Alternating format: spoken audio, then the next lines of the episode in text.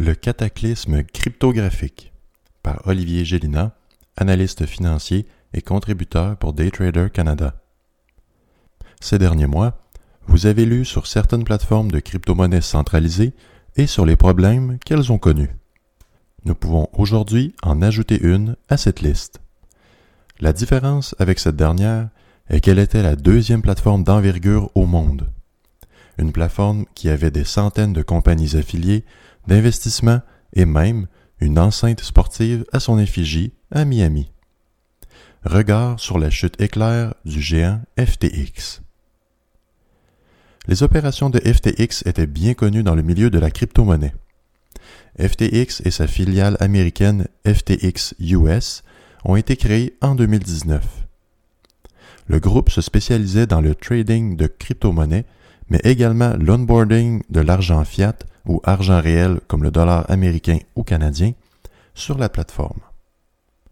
Elle offrait notamment les crypto-monnaies, des produits dérivés, des actions boursières tokenisées et transactions de contrats perpétuels, soit un contrat sur la crypto-monnaie sous-jacente, mais sans jamais détenir directement la dite monnaie.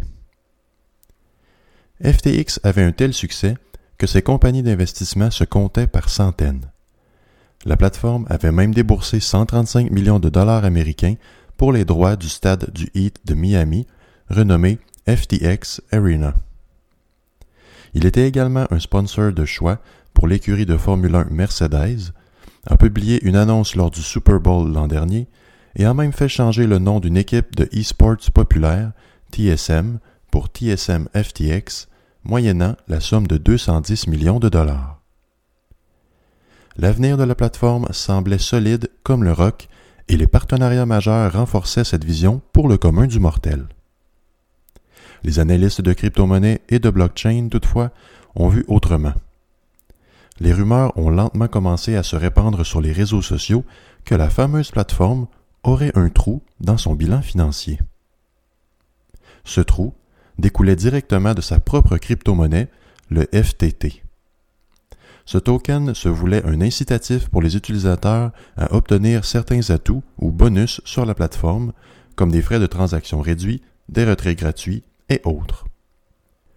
La compagnie sœur de FTX, Alameda Research, qui se spécialisait en investissement dans les crypto startups et s'inscrivait comme un joueur majeur en DeFi ou Decentralized Finance, détenait une quantité impressionnante de tokens FTT.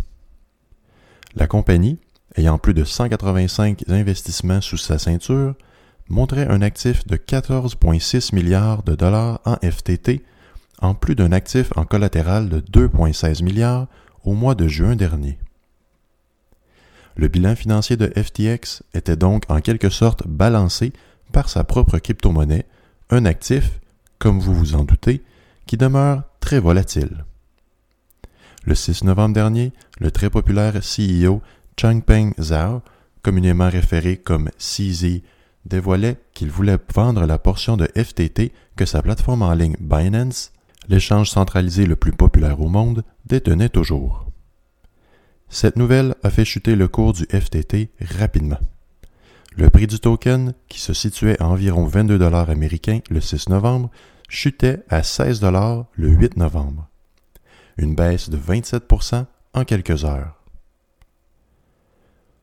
Le bilan financier de FTX a donc été scrutiné au peigne fin, et les conclusions étaient plutôt à sens unique. FTX avait un trou béant dans ses liquidités. Un trou potentiellement de 8 milliards de dollars. Les investisseurs se sont rués vers les sorties, tentant de reprendre leurs actifs. Comme nous avons pu le voir avec la plateforme Celsius, Voyager et autres, les fonds sont bloqués sur la plateforme lorsqu'elle devient insolvable et se placent sous la protection du chapitre 11 de la faillite. FTX a connu un volume de retraits si élevé que la plateforme a dû suspendre les retraits le 11 novembre en matinée. Le CEO de FTX, Sam Bankman-Fried, a par la suite fait savoir sur les réseaux sociaux que sa plateforme était en fâcheuse position et que sans injection de liquidité, la plateforme serait obligée de déclarer faillite. Binance a bien tenté, mais après moins de 24 heures de vérification diligente, aucune aide n'était possible selon les bons samaritains. FTX a déclaré faillite vendredi dernier, entraînant ses 130 compagnies affiliées et plus de 100 000 créditeurs avec lui. M. Bankman-Fried a annoncé rapidement qu'il quittait son poste au sein de la compagnie, en plus de voir sa richesse fondre de 94% perdant près de 992 millions en une seule journée. Non seulement, la plateforme devra faire face au processus long et coûteux du chapitre 11, mais elle entraîne également d'autres joueurs qui avaient une exposition élevée à la plateforme. BlockFi a dû suspendre les retraits de sa plateforme à son tour et a même retenu les services d'un conseiller en faillite. De nombreux projets de crypto ont également fait savoir via leur réseau de communication leurs diverses expositions à ces faillites. Les répercussions allant de minimales, voire aucune, à avoir littéralement l'entièreté des fonds de trésorerie complètement bloqués sur la plateforme. La plateforme, qui a déjà été évaluée à plus de 32 milliards de dollars, a bénéficié de plusieurs investissements d'entités bien connues. Ontario Teachers Pension Plan avait investi 95 millions et devra vraisemblablement revaloriser ce placement à 0 une perte de 100 tout comme les 150 millions investis par la Caisse de dépôt et de placement du Québec dans la défunte firme Celsius. Heureusement pour Teachers, il ne s'agissait que de 0,05% de leur actif net.